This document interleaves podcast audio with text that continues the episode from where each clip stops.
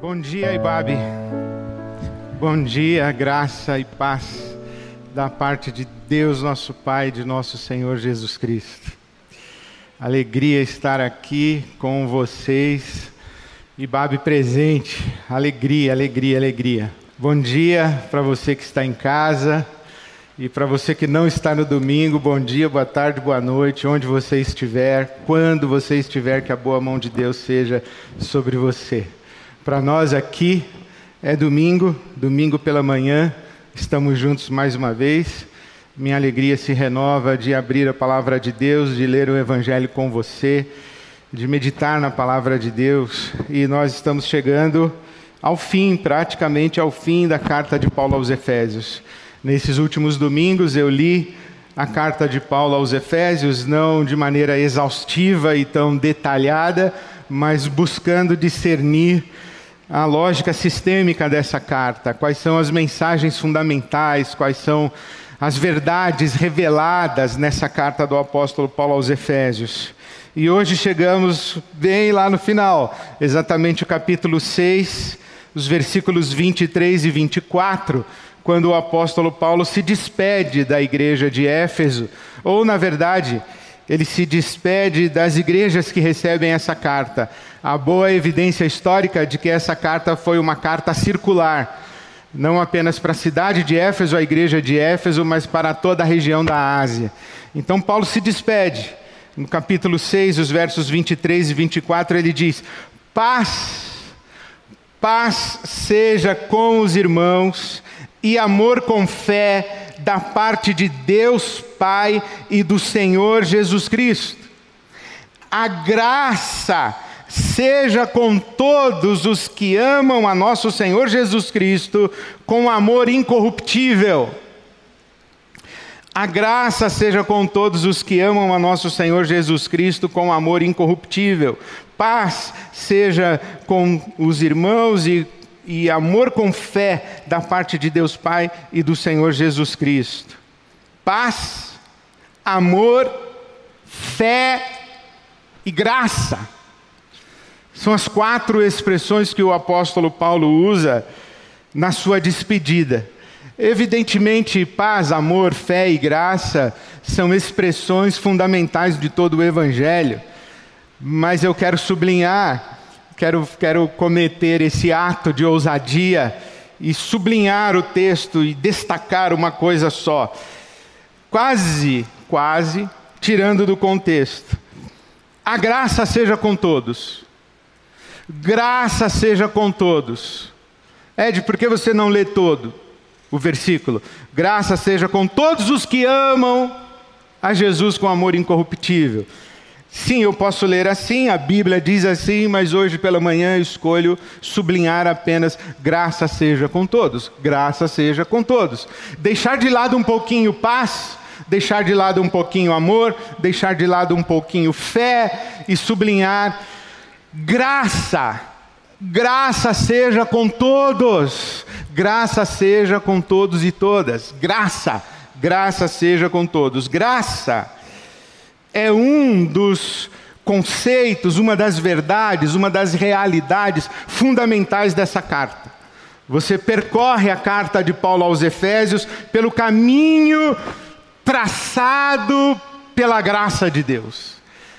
Se decidirmos, escolhermos dizer que o tema fundamental dessa carta de Paulo aos Efésios é a graça de Deus, não estaremos errados. Graça a graça de Deus.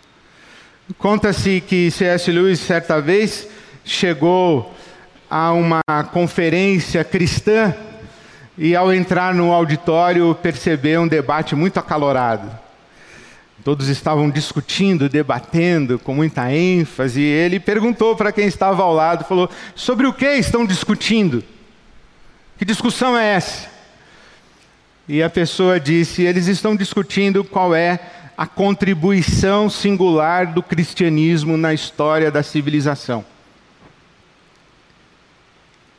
Estão discutindo qual é a contribuição singular do cristianismo na história da civilização. E Lewis, então, sem pensar duas vezes, falou: Ah, isso é fácil, não sei por que tanta discussão, é claro que é a graça. Graça. Graça. Graça é uma revelação própria, exclusiva da fé cristã. Graça. E é escandalosa. Escandalosa a graça de Deus. Nós cantamos Amazing Grace, maravilhosa graça, mas acredito que a melhor tradução seria mesmo escandalosa graça. Quando nós meditamos na graça de Deus e percebemos a graça de Deus conforme revelada nas páginas das Escrituras, no Velho Testamento chama misericórdia, mas no Novo Testamento chama graça. Quando, quando meditamos sobre a graça de Deus e vamos penetrando a Escritura e vamos entendendo o que é graça, não é possível que você tenha um discernimento do que a palavra de Deus nos ensina sobre a graça de Deus sem ficar incomodado, incomodado. Se ao refletir sobre a graça de Deus, se ao estudar sobre a graça de Deus, se ao pensar sobre a graça de Deus, se, se ao, ao, ao deixar o seu coração eh, mergulhar na graça de Deus e, e se de fato a graça de Deus inundou o seu coração e você não se sentiu incomodado, incomodada, não é graça. A graça é escandalosa. O apóstolo Paulo termina praticamente sua última frase da carta aos Efésios. Inclusive dizem que a carta aos Efésios é o evangelho segundo o apóstolo Paulo. É a rainha das cartas do apóstolo Paulo, Efésios. Ele termina essa sua carta dizendo: graça seja com todos. Graça. Mas ele começa também dizendo graça. Versículo 2 do capítulo 1: A vocês, graça. A todos vocês, graça da parte de Deus, graça da parte de Deus, nosso Pai, e do Senhor Jesus Cristo. Graça. Ele segue dizendo que tudo quanto Deus fez em Cristo Jesus, foi para o louvor da sua graça, para o louvor da sua gloriosa graça, capítulo 1, versículo 6. O bom propósito de Deus, desde antes da fundação do mundo, derramado sobre nós, foi para o louvor da sua gloriosa graça capítulo 1, versículo 6, o capítulo 1, versículo 7, o apóstolo Paulo diz que em Cristo Jesus nós temos a redenção por meio do seu sangue, o perdão dos pecados, de acordo com as riquezas da graça de Deus. As riquezas da graça de Deus. Capítulo 2, ele começa dizendo que nós estávamos mortos nos nossos delitos e pecados, andando segundo o curso deste mundo, debaixo do espírito que opera nos filhos da desobediência, éramos por natureza filhos da ira de Deus.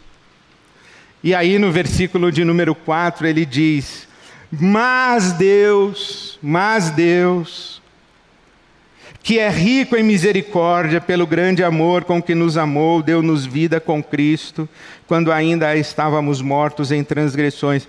Pela graça vocês são salvos.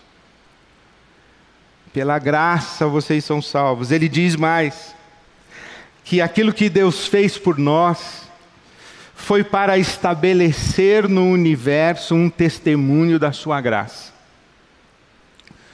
Se você perguntasse assim, Paulo, por que Deus salvou a humanidade? Por que Deus age com, com bondade para com a humanidade? O Paulo diz assim: é para que em todo o universo ecoe a graça de Deus. É como se Paulo dissesse assim: o que Deus fez foi para estabelecer e deixar claro universo funciona, se sustenta na graça de Deus. Graça, graça, graça de Deus. Ainda no capítulo 2, o versículo 8, ele repete o que nós conhecemos, né? Pela graça sois salvos por meio da fé. É graça, é graça, é graça. E ele diz mais: não apenas que tudo que Deus fez foi pela sua graça, ele diz não apenas que todo o universo é sustentado pela graça de Deus, que o princípio de coerência e sustentação do universo é a graça de Deus, mas ele diz também que não apenas a nossa salvação, mas a nossa vocação na existência, o próprio conhecimento desse mistério é obra da graça, e a vocação, o chamado para testemunharmos a respeito do Evangelho de Deus, é graça concedida por Deus. Por isso, no capítulo 3, ele diz no versículo 2: Vocês ouviram falar da responsabilidade imposta a mim em favor de vocês pela graça de Deus, isto é, Deus me deu uma responsabilidade para com vocês, e essa responsabilidade que Ele me deu foi por Sua graça. O que Deus fez para comigo, de me dar uma tarefa, uma missão, uma vocação, um chamado, fez por graça.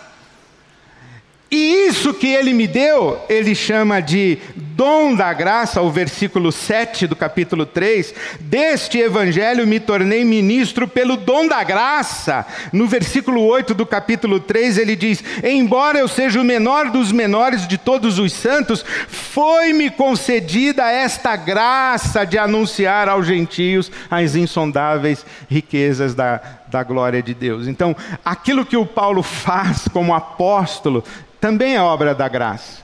Mas não apenas o apostolado do Paulo é obra da graça, como toda a nossa presença no mundo, toda a nossa presença ativa, frutífera, significativa, nossa presença que altera o mundo, transforma o mundo, manifesta o amor e a bondade de Deus no mundo, é graça de Deus concedida a nós, a todos nós, não apenas a Ele como apóstolo. No capítulo 4, o versículo 7, ele diz assim: A cada um de nós foi concedida a graça a graça de servir conforme os dons que ele repartiu. Então, digamos o seguinte: olha, Deus nos cria pela graça, Deus nos redime pela graça, Deus nos concede vida significativa na história pela graça, por isso é que ele termina a sua carta dizendo graça. Graça seja com todos, graça, graça seja com todos. E eu penso, acredito e, e cada vez acredito mais que graça é uma revelação singular da nossa fé cristã, não apenas no que diz respeito à nossa percepção e discernimento da realidade espiritual, do destino eterno do universo criado por Deus, porque Ele cria, movido por Sua graça, não apenas em relação ao fim último da nossa existência, que Paulo chama de salvação, de redenção, aquilo que seremos no futuro eterno, aquilo que seremos e a condição de existência humana após a nossa morte física, a morte do nosso corpo, é obra da graça de Deus, isso que ele chama de salvação. Digamos assim, a, a graça não é apenas uma, uma revelação e uma verdade que diz respeito a implicações espirituais para a eternidade. Se somente isso fosse, já estaria suficiente. Mas graça é um conceito, um princípio, uma verdade, um, um, um ingrediente presente no universo de Deus que define a nossa vida na história, a nossa identidade como seres humanos e como pessoas, e que e que denuncia, profetiza, escancara, revela o mundo em que vivemos, é uma chave de leitura, de compreensão da sociedade onde nós estamos inseridos, da realidade existencial nossa hoje. São Paulo, 2021, fim de pandemia. Nós estamos vivendo nesse tempo e, e que princípio, que lente nós podemos usar para discernir a época, para nos localizarmos no mundo? Que conceitos, que verdades? Paulo oferece a graça de Deus. Graça. Quer entender o mundo? Graça. Quer transformar o mundo? Graça quer existir com dignidade no mundo, não apenas a salvação na eternidade, no que chamamos céu, o que, repito, já seria suficiente, ou apenas é força de expressão, não apenas no céu, mas você quer hoje, você quer amanhã, segunda-feira, você quer tratar do seu dinheiro, do seu tempo, da sua vida familiar, das suas relações sociais, você quer aprender a ler o jornal, você quer interpretar o Brasil. Que lente você vai usar para ter uma noção adequada e para enxergar-se a si mesmo, a si mesma e ao mundo onde você vive, a sociedade onde você está inserido? Que lente você vai usar para enxergar isso como Deus enxerga? Paulo diz: graça, use a graça, use a graça. Use a graça porque você vai ver como tudo vai ficar límpido diante dos seus olhos. E use a graça para você perceber como vai se abrir um caminho de existência significativa e digna do nome de nosso Senhor Jesus Cristo para a glória de Deus, o nosso Pai. Use a graça. Eu não entendo de economia, como você talvez não deve entender muito. Aqui nesse nosso auditório, e entre aqueles que me ouvem, poucas pessoas entendem de economia suficiente para decodificar o Brasil. Eu não entendo. Mas eu sei algumas coisas, por informação. E eu observo algumas coisas. Eu leio o meu mundo. Porque eu tenho que me localizar nesse mundo. Eu sou responsável por viver e viver dignamente como um seguidor de Jesus Cristo, Jesus de Nazaré, o Senhor da minha vida. Então eu tenho que ler o meu mundo, ler o meu Brasil, ler o meu país, ler a minha cidade. Então eu sei algumas coisas. Eu sei, por exemplo, que nessa semana, os nossos irmãos brasileiros disputaram comida num caminhão de lixo. Isso eu sei. Eles entraram na caçamba de um caminhão de lixo para disputar comida. Eu sei disso. Aquela caçamba que, que gira recolhendo para dentro do caminhão o lixo jogado pelos lixeiros. Aquelas pessoas entraram ali correndo o risco de serem varridas pelo ferro para dentro do caminhão e se tornarem lixo junto com o lixo que disputavam como comida. Então eu sei que isso é desespero. Eu sei, por exemplo, que 89 milhões de brasileiros estão passando fome hoje. Isso significa 41% da população do nosso país. 41% da população do nosso país. Eu sei, por exemplo, que fome é uma das maiores crueldades do Brasil contemporâneo e do mundo. Eu sei. Fome. Fome. A fome ofende o céu. A fome ofende o céu. A fome desperta a ira de Deus. Eu sei disso. A Bíblia diz. Você sabe que Sodoma e Gomorra não foram disciplinadas e não sofreram juízo de Deus por causa de promiscuidade sexual, hétero ou homossexual. A disciplina de Deus sobre Sodoma e Gomorra foi porque nas ruas de Sodoma e Gomorra havia fome. E a sociedade de Sodoma e Gomorra era indiferente à fome. Eu sei disso. Eu sei também e eu disse que não entendo, mas eu sei, porque eu leio jornal. E eu observo o que está acontecendo no meu país. Eu sei que a orientação econômica do Brasil atualmente é o que eles chamam de capitalismo neoliberal. Sei disso. Sei disso que o ministro da Economia do Brasil é dessa escola. Chicago Boys, não sei o quê. Eu fui estudar sobre isso. O que é isso dali? O que é capitalismo neoliberal? O que é neoliberalismo econômico? Então eu fui estudar.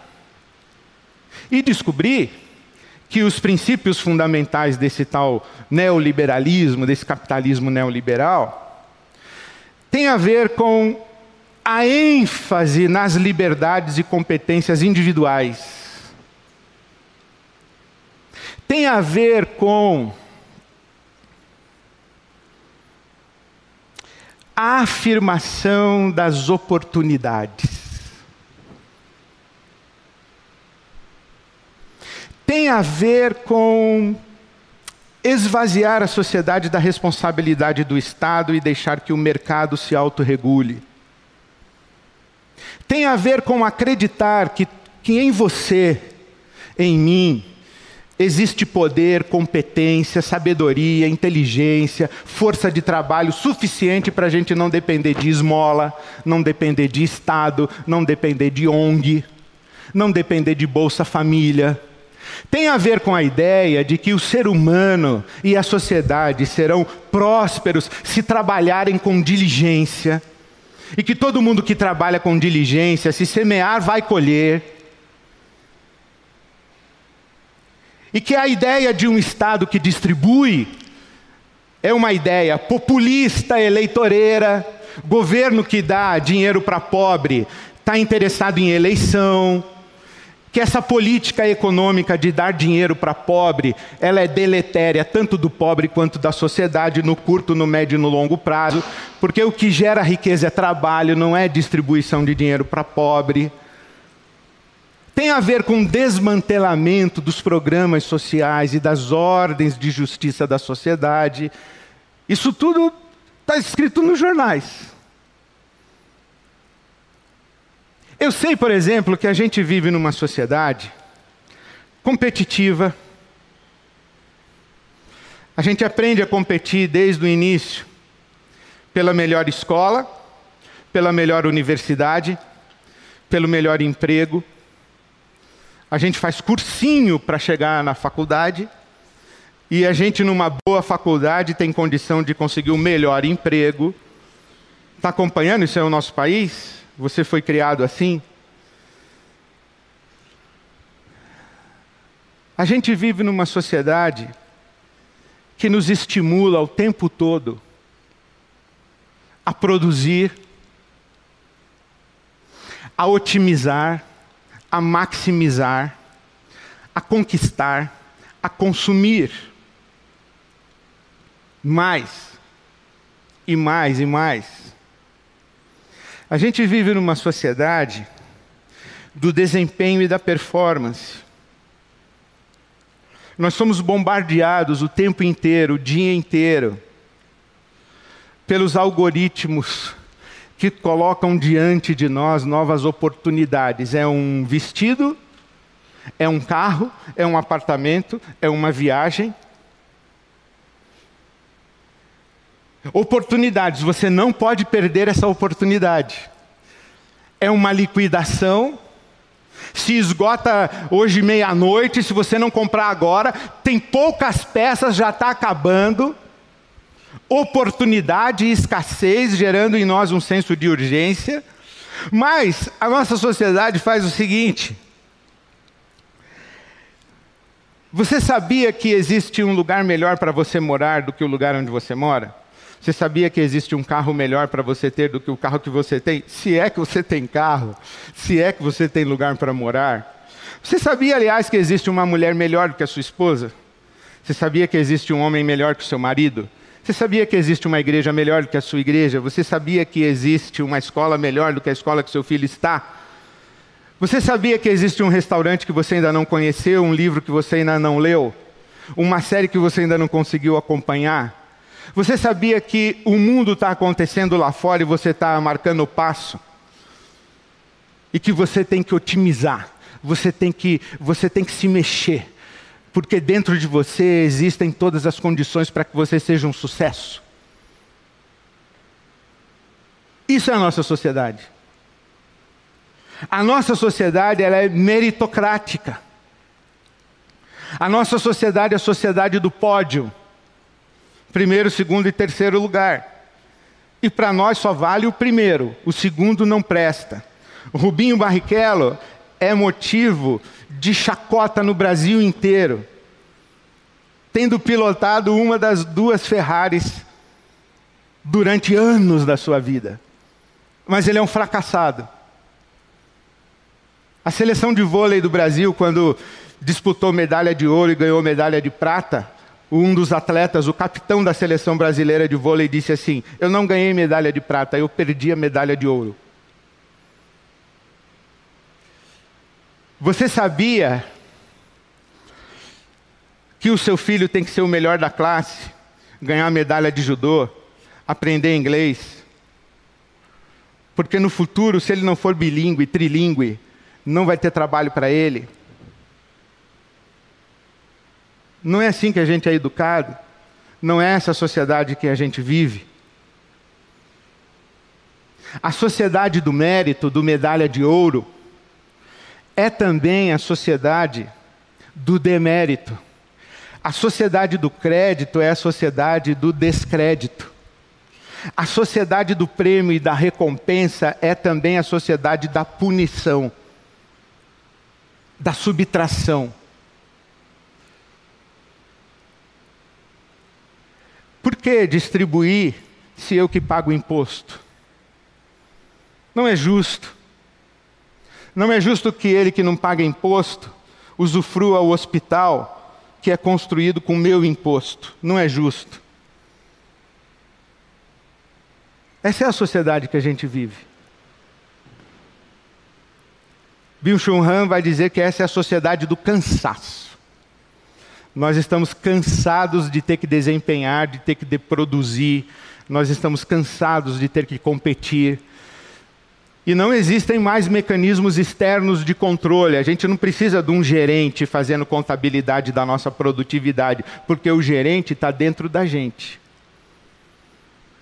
Eu me lembro do dia em que o meu amigo contou o seguinte: que um banco criou um programa de recompensa para, o gerente da, para os gerentes das agências e das carteiras das agências. E disse o seguinte: que se o gerente batesse as metas, ele ganharia no final do ano uma viagem para Cancún. Ele e a família. E o banco mandou, sabe o quê? Um envelopão desse tamanho, com um monte de fotografia colorida das ilhas do Caribe, do Mar Caribenho, etc., para a mulher do gerente e dizendo: se o seu marido bater as metas, é aqui que você vai passar férias de verão. O marido chegava em casa cedo, ela dizia: o quê? Já chegou? E a meta? E a nossa viagem para o Caribe? Já não bastava o sujeito lá no banco cobrando dele, agora a mulher dentro de casa está cobrando. Daqui a pouco está o filho dizendo: Papai, nós vamos para o Caribe, não vamos? Dá o duro lá. E daqui a pouco esse homem não dorme mais, porque ele começa a se sentir culpado, porque ele não vai dar uma viagem para o Caribe para a família dele. E já não precisa mais de um mecanismo de cobrança externo, porque o algoz dele está dentro dele mesmo.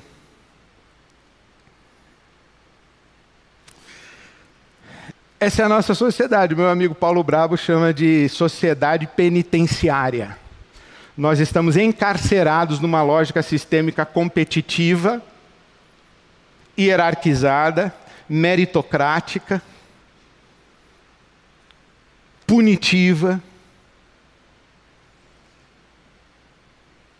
Eu me lembro um dia que eu estava conversando com um motorista de táxi e ele disse assim: O senhor já reparou que no estacionamento aqui do HC Está cheio de ambulância de tudo que é estado do Brasil. Vê na placa, pastor, vê na placa. Aí eu falei: o que isso quer dizer? Isso quer dizer que o pessoal dos outros estados traz os seus doentes para São Paulo. Claro, São Paulo é rico. Não é justo isso. Eu pensei comigo: o que é justo? Deixar morrer lá nos outros estados? Para não usar o nosso hospital, que nós, os paulistanos, pagamos com o nosso imposto. Essa é a sociedade que a gente vive. O homem econômico, o homem produtivo. Aí aparece o Evangelho e mete na cara da gente a graça de Deus. Graça. Vem Jesus e mete na cara da gente uma outra ordem de existência que não tem nada a ver com produtividade e recompensa. Tem a ver com favor divino. O pão nosso de cada dia dá-nos hoje. Pão não é resultado de bater meta. O pão nosso de cada dia Deus nos dá. E Jesus ainda incentiva vagabundo, porque ele diz: olhem as flores do campo, os passarinhos, não trabalham, não ajuntam em celeiro, não faz poupança, não bate meta. Passarinho não bate meta. Flor não frequenta Black Friday para se vestir bem. E o Pai do céu veste e cuida. Aí vem Jesus e diz o seguinte: que um sujeito foi, gastou toda a fortuna do pai em terra distante, viveu irresponsável, voltou, recebeu toda a fortuna de novo, festa, o bezerro gordo, e anel, e tudo. Falou: ah, não, não dá, esse moleque é irresponsável. Eu fiquei aqui trabalhando, me esforçando, e ele vai ter tudo que eu tenho? Aí vem Jesus e diz o seguinte: o pessoal trabalhou às nove da manhã, até às seis da tarde, o outro trabalhou do meio-dia até às seis da tarde, o outro trabalhou das cinco da tarde até seis da tarde, e todo mundo ganhou o mesmo salário. A galera do sindicato falou: não é justo. Não é justo. E Jesus diz: mas quem que falou que o mundo funciona com base de justiça, de mérito, produção, recompensa? Quem falou que o mundo funciona assim? Quando a gente constrói um mundo assim, em que as pessoas ganham um salário se trabalharam das 9 às 18, elas ganham X, e se trabalharam só das 5 às 18, elas ganham X menos um montão do dia. O que acontece com esse mundo é que essas pessoas vão disputar comida em caminhão de lixo. Então, ou vocês constroem um mundo baseado na graça, ou vai dar ruim para todo mundo. Então a graça de Deus não é um critério de salvação espiritual, ir para o céu, ser salvo do pecado. Não, a graça de Deus é também o caminho de Deus para sermos salvos das mazelas e das mortes do nosso dia. Do nosso dia a dia, das nossas noites mal dormidas, das nossas preocupações com os nossos patrimônios e com as nossas contas a pagar. Por que estamos preocupados com nossas contas a pagar amanhã? Porque sabemos que nós vivemos numa sociedade onde é cada um por si, Deus por todos e o diabo que leve o último. E nós temos medo de ser o último. E o diabo vai levar, vai levar nosso emprego, vai levar o financiamento da nossa casa, vai levar tudo. Porque esse foi o mundo que nós construímos. Nós não construímos o mundo da cooperação, não construímos o mundo da partilha, nós não construímos o mundo do pão nosso, nós construímos o mundo do pão meu, pão meu e da minha família. Foi esse o mundo que nós construímos. Nós construímos o mundo do o pão é meu. Meu quem? O povo eleito de Deus. Meu quem? O povo que recebeu as promessas de Deus. Meu quem? O pão do primogênito. Eu sou o primogênito. Eu sou o escolhido de Deus. Aí vem o apóstolo Paulo e diz assim: pessoal, notícia aí geral. Os gentios também são tudo filho. Ah, não. Estou pagando o dízimo desde Moisés. Esses caras agora. Ah, não vai dar. E o Paulo diz: é verdade. Eles também são filhos, porque Jesus destruiu o muro. Deus não tem filhos especiais enquanto outros são de segunda categoria. Deus só tem uma família. Aí vem o Paulo e fala da graça de Deus, que é para todos, e a graça seja com todos. Ah, não. E eu tenho certeza, e fiz questão de começar a minha meditação assim, que não vai faltar crente dizendo: lê direito, pastor, a graça é só para quem ama Jesus. Quem não ama Jesus é inferno. Eu sei que vai ter crente assim. Não sou um deles. Não faço parte deles. E, e eu oro a Deus que me dê um bom coração para conviver com eles no céu. Porque eles vão estar tá lá. O pessoal da graça de Deus seletiva, da bênção de Deus, que segrega, esse pessoal vai tudo no céu. Eu digo para a Silvia, minha esposa, eu falo, eu vou para o céu, mas eu queria poder escolher o vagão que eu vou no trem. No meu evangelho, conforme ele faz sentido para mim, ganhou meu coração, a graça faz toda a diferença e a minha oração é: graça seja com todos. Tem o pessoal do acúmulo, tem o pessoal do acúmulo. Alma, tens em celeiro muitos bens. Descansa, come, bebe, folga.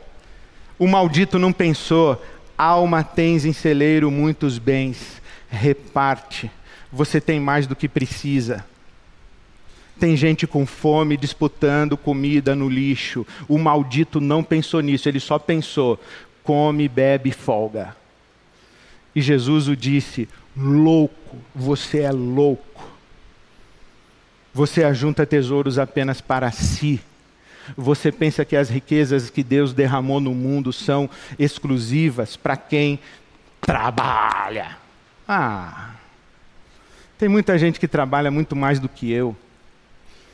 Pega ônibus, pega trem, pega metrô, pega fila, pega chuva e não tem a vida que eu tenho. Trabalho? Não é não é mistério. É mistério que eu não nasci em Ruanda, eu não nasci em Nova Delhi, eu não nasci no sertão do Brasil onde tem seca. É mistério. Meu pai morreu, eu era pequeno, mas lá nas populações ribeirinhas do Amazonas, está cheio de mulheres que tiveram 13 filhos e morreram sete na infância. Meu pai morreu quando eu era pequeno. Tragédia. Eu sofro essa tragédia. Mas eu tive uma família que me amou. Eu tive uma mãe que se sacrificou para eu poder estudar. E eu vou dizer o quê? Mérito meu? Não, sabe por quê? Porque eu conheço a Bíblia. Graças a Deus eu conheço a Bíblia. Mistério que eu conheço a Bíblia. Mistério que eu conheço a Bíblia que eu aprendi a ler, porque tem gente que não sabe ler. Mistério que eu conheço a Bíblia, que alguém me ensinou a Bíblia na minha infância, eu frequentei escola bíblica dominical. Mistério, porque tem gente que não sabe nem que existe escola bíblica dominical. Mistério. Mistério que um dia os meus olhos pararam na primeira carta de Paulo aos Coríntios, capítulo 4, versículo 7. Onde o Paulo diz assim para mim: Ed René, o que é que você tem que não tenha sido dado a você? O que é que faz de você melhor do que qualquer outra pessoa? Porque tudo que você tem, alguém deu para você. E se tudo que você tem, alguém deu para você, por que, que você fica se gloriando como se não tivesse recebido? Como se fosse fruto do seu trabalho. Graça, a graça de Deus é um mistério. E faz muito tempo que eu aprendi que a nossa resposta à graça é gratidão e generosidade. Olha, eles que façam conta em Brasília, eu acho que tem que cuidar de todos os pobres do Brasil. Ah, mas não vai ter dinheiro para aposentadoria. Eu não sei, nós vamos deixar as pessoas morrendo de fome porque daqui a 20 anos eu não vou receber minha aposentadoria? Eles que façam conta. Eu sou da turma do vamos distribuir aí, vamos cuidar desse pessoal. Eu sou da conta, eu sou daqueles que dormem mal. E eu espero em Deus que você durma mal, pensando num mundo onde existe gente com fome, num mundo que não funciona segundo a graça, num mundo que funciona segundo a lógica meritocrática competitiva. Aí você diz assim: Eu estou terminando, viu? Desculpa o desabafo. Eu estou terminando. Aí você diz assim: Ah, pastor, então a graça de Deus a gente relaxa. Falo, não, não relaxa, não. Porque eu também conheço a Bíblia. Eu conheço também Coríntios capítulo 15, versículo 10, em que o apóstolo Paulo diz assim: Pela graça de Deus eu sou o que sou. Porque a graça de Deus para comigo não foi vã.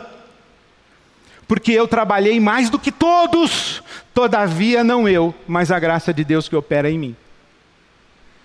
A experiência com a graça de Deus não nos faz indolentes. A experiência com a graça de Deus não nos faz irresponsáveis.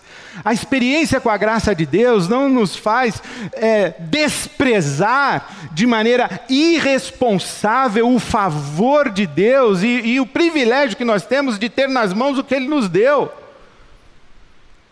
Por isso é que Paulo diz: olha, a graça de Deus para comigo não foi vã. E quando a graça de Deus me alcançou, eu comecei a trabalhar e trabalhei mais do que todo mundo, porque a graça de Deus em mim foi um dínamo que fez com que eu me dedicasse à vida.